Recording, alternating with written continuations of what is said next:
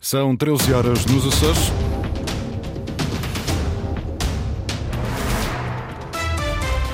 Vamos conhecer os títulos desta edição. Plano e orçamento para 2024. Pela primeira vez, o Chega não vai votar a favor, mas José Pacheco não esclarece, vota contra ou opta pela abstenção. Já o deputado independente Carlos Furtado vai votar a favor. Uma semana depois da transferência de competências do CEF para a PSP, os polícias nos aeroportos da região querem melhores salários. No Campeonato de Portugal, o Rabo de Peixe recebe hoje o Marinhense. O Fontinhas joga na terceira com União de Santarém. Esta hora Agora 16 graus na Horta, Angra e Santa Cruz das Flores e 17 em Ponte Delgada. Avançamos agora com as notícias da região. Edição às 13 horas com o jornalista Sais Furtado.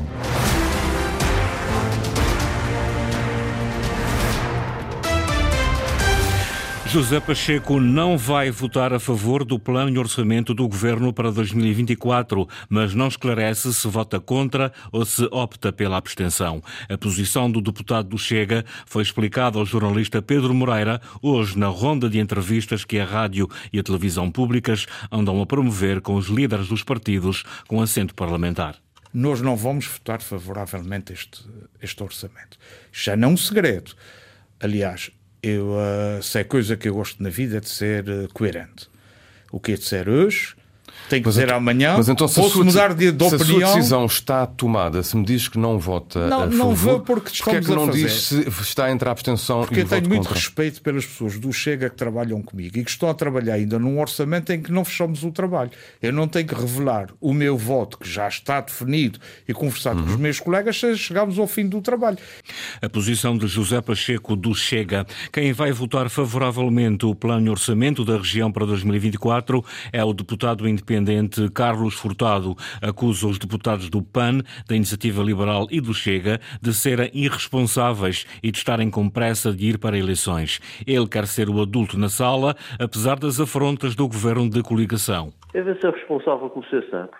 Não obstante as provocações do, do senhor vice-presidente nos últimos tempos, que já tinha idade para ser juiz e, e mais urbanidade no, no diálogo com os com, com quem lhe ajudou a chegar à vice-presidência.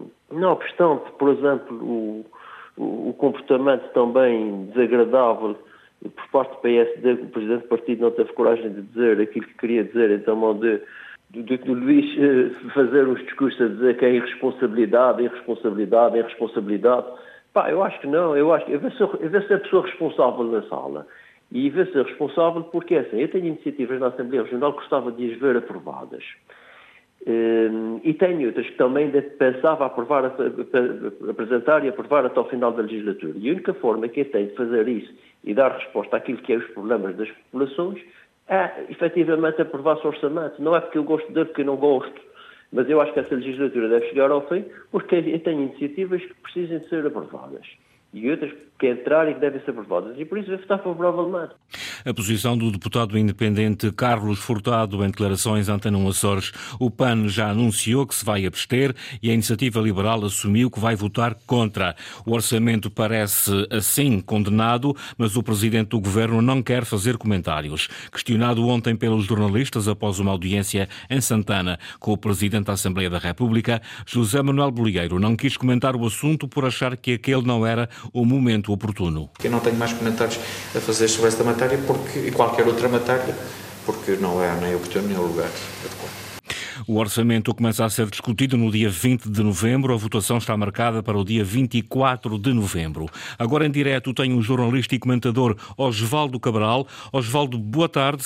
A primeira pergunta que te faço é esta: o orçamento do governo para 2024 está ou não condenado? Bom, está nas mãos do Chega, né? Uh, vamos ver o que é que vai acontecer. Uh, presumo que os partidos mais pequenos, à semelhança daquilo que vinha dizendo há muito tempo, desde há muito tempo, aos partidos mais pequenos, nomeadamente ao IEL, ao Chega, não lhes interessa estar colados a esta governação, porque Uh, uh, num cenário deste, num cenário de eleições, os partidos mais pequenos poderão ser prejudicados porque, uh, devido ao voto útil, e, e, e, os eleitores poderão chegar-se todos à coligação, os eleitores do quer do IEL, quer do Chega. Ora, é, como são partidos mais de protesto, interessa-lhes estar descolados e rompidos com esta coligação. E, portanto, estou convencido que provavelmente o, o, o voto do, do Chega eventualmente poderá ser contra, o que não seria numa não seria nenhuma, nenhuma surpresa. Aliás, não é surpresa nenhuma este cenário tal, tal era, o, era e é né, o frenesim de visitas partidárias a várias ilhas, o aparecimento em tudo o que é público por parte de José Manuel Bolheiro, sobretudo com essa rentrée política em finais de agosto. Portanto, os partidos já estavam a preparar para isto, para este cenário desde há muito tempo. Né? Osvaldo, o PS e o Bloco de Esquerda têm votado sempre contra os orçamentos deste governo de coligação. Achas credível uma mudança de posição de algum deles, nomeadamente uma abstenção do PS? Presumo que não. Aliás, não seria, seria um pouco inusitado, eh, primeiro, não, não, não, e não seria coerente com uh, os discursos de ambos os dois partidos, que são os dois maiores partidos da oposição, e portanto isso não, não faria sentido, aliás, seria quase uma traição ao seu próprio eleitorado, né? segurar, o, o, segurar o governo da coligação, uh, acho que não faz muito sentido. Penso que tanto o PS como o Bloco de Esquerda vão votar contra o plano de orçamento, como têm votado ao longo destes últimos três anos, e, e, e acho que não há razões nenhumas para eles mudarem esta esta, eh, esta posição. Agora, o problema que se põe aqui é saber uh, quem é que vai assumir o ónus da instabilidade, quer dizer, que, e aí é que uh, presumo que os partidos mais pequenos, sobretudo o Chega, está nesta posição um pouco uh, desconfortável porque está tudo nas mãos dele. o PAN teve uma atitude muito prudente ao, ao, ao abster-se porque poderá limpar as mãos disto, dizendo que não foi ele que provocou a instabilidade. E, e, e, o deputado independente, o deputado independente está a pensar eh, certamente eh, também no seu futuro, né? Parece-me que uh, Sim, ele, ele está, está, ligado agora ao novo partido povo, eh, da Madeira que vem para cá, não é? O Juntos pelo Povo que vai, vai concorrer também às eleições regionais, provavelmente vai ter como cabeça de lista exatamente o, o deputado Carlos Furtado e ele quer mostrar aqui alguma responsabilidade no meio disto tudo, uh, o que é uma atitude também muito prudente, é? obviamente. Na, na, tua opinião, quais são os cenários mais prováveis após um eventual chumbo do orçamento? O PSD já veio dizer que não se, não se demite, o governo não se demite. Exato, exato. Uh, eu acho que temos aqui um cenário em caso do, do, do chumbo do plano de orçamento, uh, temos aqui um cenário que se encaminha para eleições antecipadas. Uh, podem ser mais cedo, podem ser um pouco mais tarde, mas a verdade é que uh, se o plano e orçamento foram chumbados agora, no final de novembro, isto não implica a queda imediata do governo, todos nós sabemos isso, porque a coligação, se mantiver essa sua palavra de que não se demite, resta-lhe como alternativa apresentar um novo plano e orçamento. Tem 90 dias para o fazer entretanto vai governando com dó décimos, não é? Bom, em caso de um novo chumbo, do novo plano e orçamento daqui a 90 dias depois, o que é mais provável, uh, uh, uh, o, mais provável é, é, ser chumbado novamente, como é óbvio. Não, é? não acredito que em 90 dias os, os, partidos mudassem a sua, a sua posição. É? Tenho quase toda a sua posição bem definida e, e creio que não haveria aqui outra alternativa, senão depois o, o, o, governo apresentar a sua demissão ou apresentar a política de dissolver à Assembleia Regional e marcar novas eleições. Osvaldo, uma última pergunta e agradeço uma, uma resposta breve. Quem interessam eleições antecipadas? Aqui nos Açores? Olha, quase todos, uh, por incrível que pareça. A coligação interessa provavelmente uh, clarificar uh, toda esta posição, porque já se percebeu que deixou de ter o apoio quer do Chega, quer do, da Iniciativa Liberal, e, portanto, a própria coligação provavelmente interessa também fazer essa clarificação. Agora, também compreende-se que ele não quer, a coligação não quer provocar estas eleições, não quer provocar instabilidade. E, portanto, interessa também que se prolongue este, uh, esta, esta, esta situação em que nos encontramos. Aos partidos pequenos interessa-lhes eleições o mais quanto breve possível, porque querem captar o voto dos descontentes, das pessoas que estão desiludidas, sobretudo aqui na Ilha de São Miguel, que é o caso mais complicado para a coligação. Ao PS, interessa-lhe eleições o mais breve possível, sobretudo antes eleições europeias, porque há muita gente dentro do próprio aparelho do Partido Socialista que gostaria de ver Vasco Cordeiro a concorrer ao Parlamento Europeu. E se as eleições regionais fossem antes, isso ficaria definido. Ou ele ganhava e formava governo, ou ele, se não conseguir formar governo ou se perder as eleições, candidatava-se ao Parlamento Europeu. Portanto, é quase todos interessava aqui eleições, eh, eleições antecipadas. Claro que ninguém quer é, é assumir o risco de ser o primeiro a criar a instabilidade. Este é que é o grande problema. Exatamente. Osvaldo, muito obrigado pela tua participação neste jornal. Osvaldo Cabral, jornalista e comentador, aqui com a sua opinião sobre esta, eh, já podemos dizer assim, crise política que se começa a instalar nos Açores. O Presidente da Assembleia da República terminou ontem a sua visita aos Açores. No final de uma audiência no Palácio de Santana, onde foi recebido pelo Presidente do Governo Regional, ficou sublinhada a intenção de rever a Constituição e a Lei das Finanças Regionais e ainda a necessidade de auscultar os governos das regiões autónomas na Assembleia da República. Inês Linhares Dias. No último de quatro dias de visita aos Açores, Augusto Santos Silva foi recebido em audiência pelo presidente do Governo Regional. José Manuel Bolieiro falou com o presidente da Assembleia da República sobre a necessidade de uma revisão constitucional que aprofunda a autonomia, sobre a revisão da Lei das Finanças Regionais e um reforço de financiamento e deixou um repto para que os governos regionais sejam chamados aos debates que lhes dizem respeito aos órgãos de soberania o dever, aos órgãos de governo próprio da região, o direito da audição nas matérias que são da competência da Assembleia da República, mas que são de interesse específico e direto das regiões autónomas, imponha a audição dos órgãos de governo próprio. Augusto Santos Silva diz que as relações institucionais com os governos e parlamentos regionais são boas, mas admite que há espaço para mais diálogo.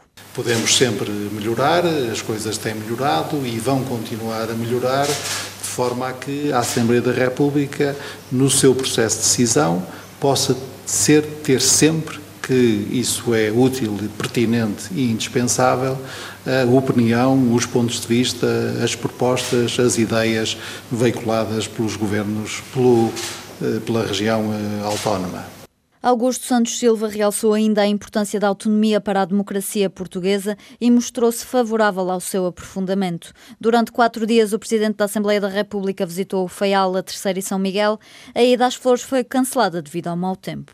Polícias nos aeroportos da região querem melhores salários, a transição das antigas competências do extinto SEV, Serviço de Estrangeiros e Fronteiras, para a PSP, ocorreu no domingo passado, sem percalços nos aeroportos açorianos. Mas há ainda questões sem resposta. Uma semana depois, o balanço é feito pela Associação Sindical dos Profissionais da Polícia, que tem já uma reunião agendada com o Ministério da Administração Interna. Os agentes da PSP querem remunerações adequadas às novas competências no controlo da fronteira aérea. Ana Leal Pereira. Com a extinção do CEF, o controle de fronteira aérea passa a ser competência da PSP. Em São Miguel, Terceira e Santa Maria há já agentes em permanência. A transição correu sem percalços, diz Paulo Pires, da Associação Sindical dos Profissionais de Polícia. A transição correu dentro da normalidade, não tenho tido conhecimento de ter havido algum constrangimento nem atrasos relativamente eh, às funções que a PSP assumiu. Os senhores inspectores do ex-SEF passam para a Polícia Judiciária, vão continuar a dar apoio nos aeroportos em Ponta Delgada e nas Lajes. A polícia vai passar a controlar as entradas e saídas nos aeroportos de países estrangeiros. Mais e novas funções para os elementos da Polícia de Segurança Pública, mas sem remuneração adequada, alerta ao sindicalista. O que estamos perplexos é que os elementos da PSP nos aeroportos vão ter duplas funções, portanto, além da segurança aeroportuária, agora vão ter o controle de fronteiras, não vão receber mais nada por causa disso e se calhar ainda vão trabalhar mais horas. Portanto, eh, mais funções e menos reconhecimento. E que reconhecimento ao nível remuneratório vão ter os agentes da PSP nas antigas funções do CEF é a questão que vai ser levada ao Ministério da Administração Interna. Está agendada uma reunião no início do mês de novembro com o Ministério da Administração Interna onde eventualmente se irá falar de alguns problemas e deste também. Portanto, eh, tudo está em aberto. A Associação Nacional dos Profissionais da Polícia preocupada com os impactos criados na PSP pela reestruturação do Serviço de Estrangeiros e Fronteiras, entre eles a escassez de efetivo e o apelo a um tratamento de igualdade no serviço prestado. Em Santa Maria, os utilizadores da Marina de Vila do Porto continuam a aguardar por melhores condições sanitárias. Apesar das cartas reivindicativas dirigidas à Portos dos Açores, ao Governo e à Câmara Municipal, nada foi feito. O assunto chegou ao Conselho de Ilha, que defende obras urgentes no edifício base da Marina. António Pacheco. Mais um verão se passou, mais um ano que os utilizadores da Marina de Vila de Porto aguardam por melhores instalações sanitárias. Recorde-se que as reivindicações dos utentes da Marina prendem-se com o fato de só existir um vaso sanitário por cada casa de banho feminina e masculina que existe nas instalações do Clube Naval de Santa Maria. Serve viatistas, empresas marítimo-turísticas e utentes do Clube Naval. Foram enviadas várias cartas e abaixo assinada a solicitar melhores condições sanitárias para a Portos Açores, empresa que gera as marinas, membros do Governo e Câmara Municipal, mas até agora pouco ou nada foi feito. Como tal, o principal peticionário do abaixo-assinado apresentou este assunto ao Conselho de Ilha de Santa Maria, que tomou a seguinte posição. O que nós defendemos, e é a opinião de todos os conselheiros e destes peticionários também, é que a partir do edifício base, onde existe a administração da Marina, seja criada ali uma ala no próprio edifício, ampliando para as dimensões que vierem a ser entendíveis como as adequadas para essa mesma situação e assim dotar a Marina com todas, com mais estas condições. Dulce Rezendes, Presidente do Conselho de Ilha, justifica a posição dos conselheiros. Nós temos uma exiguidade de espaço na, na, zona seca da Marina para, eh, portanto, arrecadar as embarcações no período de inverno e uh, ainda vamos uh, construir mais uma, um outro edifício ao lado, acho que torna ainda mais apertadinho todo aquele espaço envolvente. Como tal, diz que o Conselho de Ilha vai redigir um ofício para a Portos dos Açores a reivindicar estas soluções o mais rapidamente possível. No futebol, no Campeonato de Portugal, o Rabo de Peixe recebe hoje o Marinhense. O Fontinha joga na terceira com a União de Santarém. Dois jogos para acompanhar na tarde esportiva aqui na Antena Açores. Foram as notícias da região, edição das 13 horas com o jornalista Sais Furtado. Notícias em permanência em cores.rtp.pt e também no Facebook da Antena Açores.